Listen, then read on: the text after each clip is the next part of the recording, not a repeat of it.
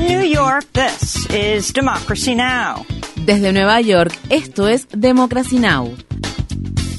Democracy Now! es un noticiero internacional de radio y televisión que se transmite desde Estados Unidos a través de Internet en democracynow.org.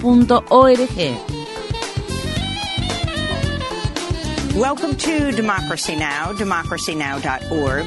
Bienvenidos a Democracy Now! en español democracynow.org barra es, el informativo de Guerra y Paz con Amy Goodman.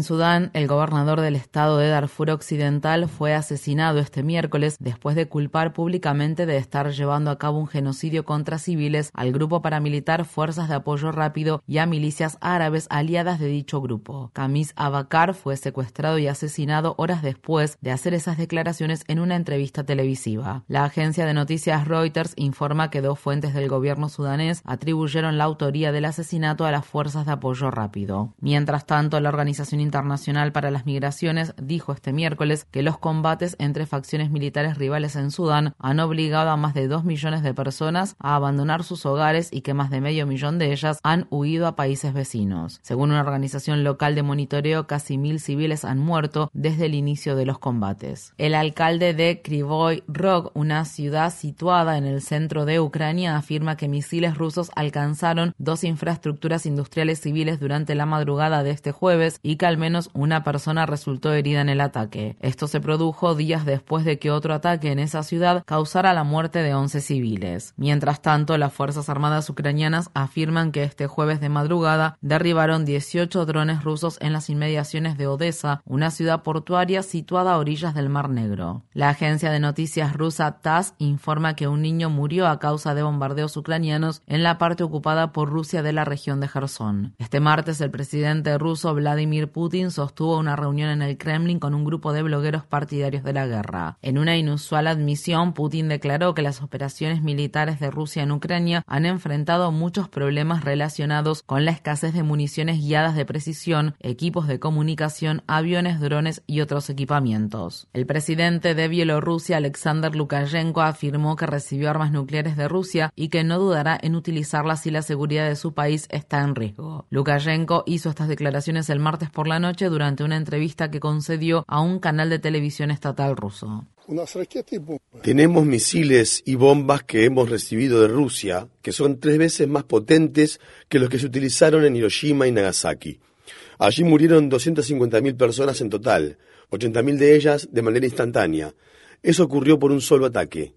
Y estos armamentos son tres veces más poderosos. No sé, hasta un millón de personas morirían de inmediato, si Dios no lo quiera, si utilizara este armamento.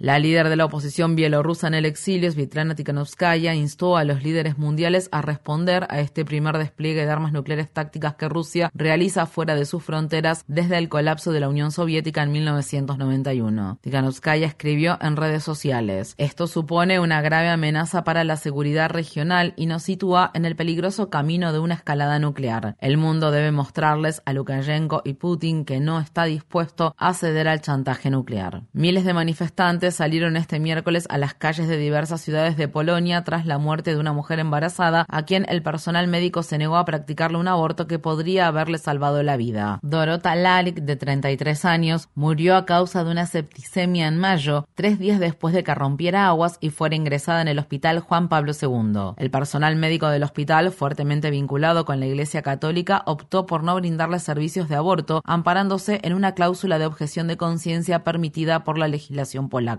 Estas fueron las palabras expresadas el miércoles por una manifestante durante una marcha a favor del aborto que se llevó a cabo en la ciudad de Varsovia. Vine aquí porque no estoy de acuerdo con que las mujeres mueran por no tener derecho al aborto y que los médicos tengan una cláusula de objeción de conciencia. Si quieren cláusulas de conciencia, que cambien de profesión. Las mujeres están muriendo por su culpa y también por la legislación que se ha establecido al respecto en Polonia.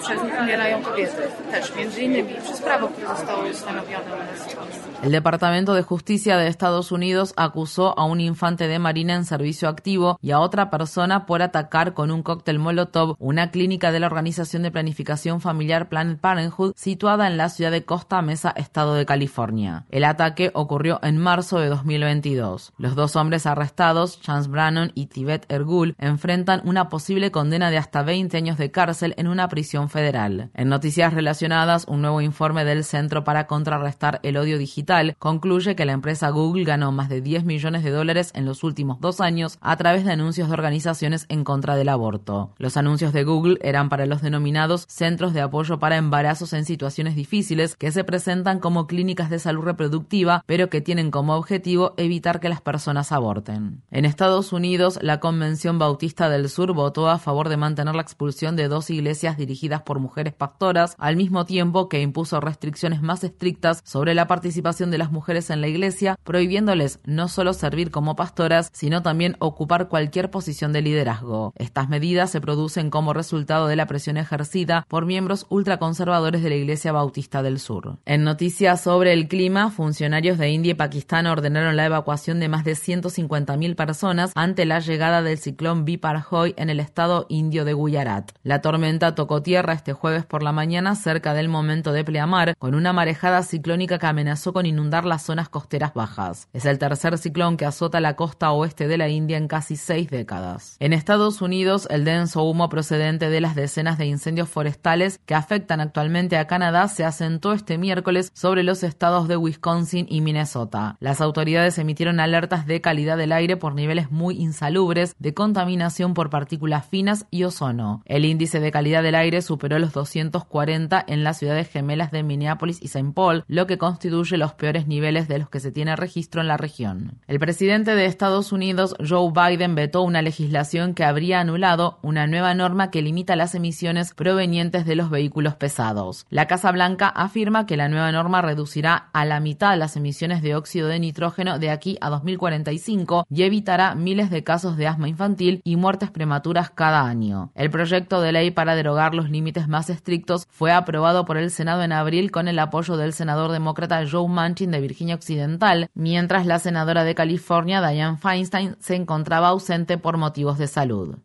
La Cámara de Representantes de Estados Unidos fracasó en su esfuerzo por anular el veto del presidente Biden a la legislación que habría bloqueado la ley sobre rendición de cuentas de la policía aprobada por el Consejo Municipal de Washington, D.C. luego del asesinato de George Floyd. Trece demócratas se unieron a los republicanos de la Cámara de Representantes para votar a favor de anular la legislación aprobada por el Consejo Municipal de Washington, D.C. Esta ley amplía el acceso a los expedientes disciplinarios de la policía y a las imágenes de las cámaras corporales policiales, limita el uso de gases lacrimógenos y otros agentes químicos y prohíbe el empleo de algunas tácticas policiales, entre ellas las maniobras de estrangulamiento. Eleanor Holmes Norton, delegada sin derecho a voto en representación del Distrito de Columbia, afirmó en un comunicado: La resolución de desaprobación es una legislación profundamente antidemocrática y paternalista. Casi 700.000 personas viven en la capital del país y son dignas y capaces de gobernar sus propios asuntos. En Nueva York, un gran jurado acusó al ex infante de Marina estadounidense Daniel Penny por el asesinato de Jordan Neely ocurrido en el metro de la ciudad el 1 de mayo. Penny, quien es blanco, le realizó a Neely una maniobra de estrangulamiento hasta que este murió. Neely, un artista callejero apreciado por mucha gente de la ciudad, era una persona sin techo que gritaba que tenía hambre y pedía ayuda cuando el ex infante de Marina lo atacó. Los cargos se harán públicos cuando Penny sea procesado y la fecha para la audiencia de lectura de cargos será anunciada este jueves. La Reserva Federal de Estados Unidos ha decidido mantener estables las tasas de interés tras 10 subidas consecutivas desde principios de 2022. La senadora del estado de Massachusetts, Elizabeth Warren, celebró el anuncio que el presidente de la Reserva Federal, Jerome Powell, hizo este miércoles y escribió al respecto. La Reserva Federal ha incrementado las tasas de interés a un ritmo sin precedentes en décadas y necesita que se mantenga ahora esta pausa, ya que de lo contrario corre el riesgo de dejar sin trabajo a millones de estadounidenses. La Unión Europea ha avanzado en el proceso de aprobación de una importante legislación que regularía la inteligencia artificial. Mientras tanto, los gobiernos de diferentes partes del mundo están evaluando cómo responder a las posibles amenazas que plantea esta tecnología en rápida evolución. El proyecto de ley de la Unión Europea contempla restricciones en el uso del reconocimiento facial y establece la obligación de que los creadores de chatbots y videos generados mediante técnicas de inteligencia artificial revelen información sobre los datos utilizados. Estas fueron las palabras expresadas por la presidenta del Parlamento Europeo, Roberta Metsola.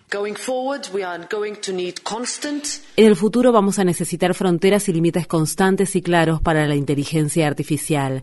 Y aquí hay algo en lo que no transigiremos. Cada vez que la tecnología avance, debe ir de la mano con nuestros derechos fundamentales y valores democráticos.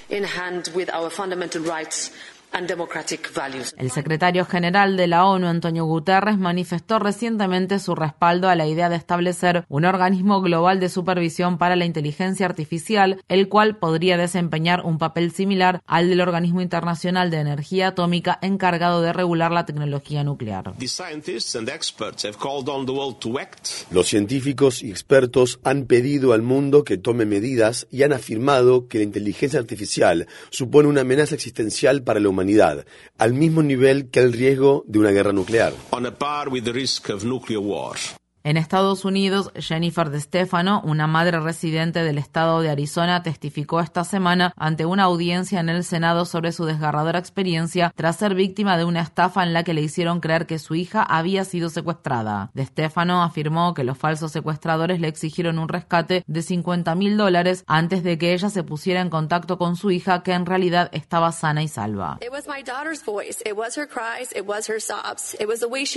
Era la voz de mi hija. Eran sus gritos, eran sus sollozos, era su forma de hablar. Nunca podré quitarme de la cabeza esa voz y sus gritos desesperados pidiendo ayuda.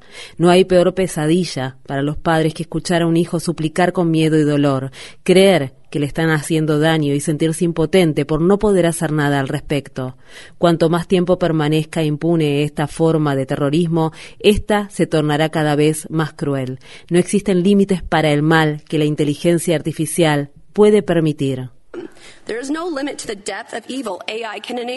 Organizaciones en defensa de la integridad electoral han alertado sobre la posibilidad de que la inteligencia artificial sea utilizada para desinformar a las personas antes de las elecciones presidenciales de 2024 en Estados Unidos. El republicano Ron DeSantis, gobernador del estado de Florida y aspirante a la presidencia, lanzó un anuncio a principios de este mes que mostraba imágenes falsas generadas por la inteligencia artificial en la que se ve a Donald Trump abrazando y besando a Anthony Fauci. Un tribunal guatemalteco condenó este miércoles al reconocido periodista José Rubén Zamora por lavado de dinero y le impuso una sentencia de seis años de prisión. Organizaciones defensoras de los derechos humanos han denunciado este caso como una maniobra orquestada y parte de una campaña contra la libertad de prensa por parte del gobierno derechista del presidente Alejandro Yamatei. Zamora es el fundador y presidente del medio de investigación El Periódico y durante mucho tiempo ha realizado reportajes sobre la corrupción del gobierno guatemalteco. El periódico se vio forzado a cerrar en mayo luego de enfrentar meses de acoso y persecución. Visite nuestro sitio web democracynow.org es para ver la entrevista que mantuvimos con el hijo de José Rubén Zamora. Infórmate bien. Visita nuestra página web democracynow.org es. Síguenos por las redes sociales de Facebook, Twitter, YouTube y SoundCloud por Democracy Now! es.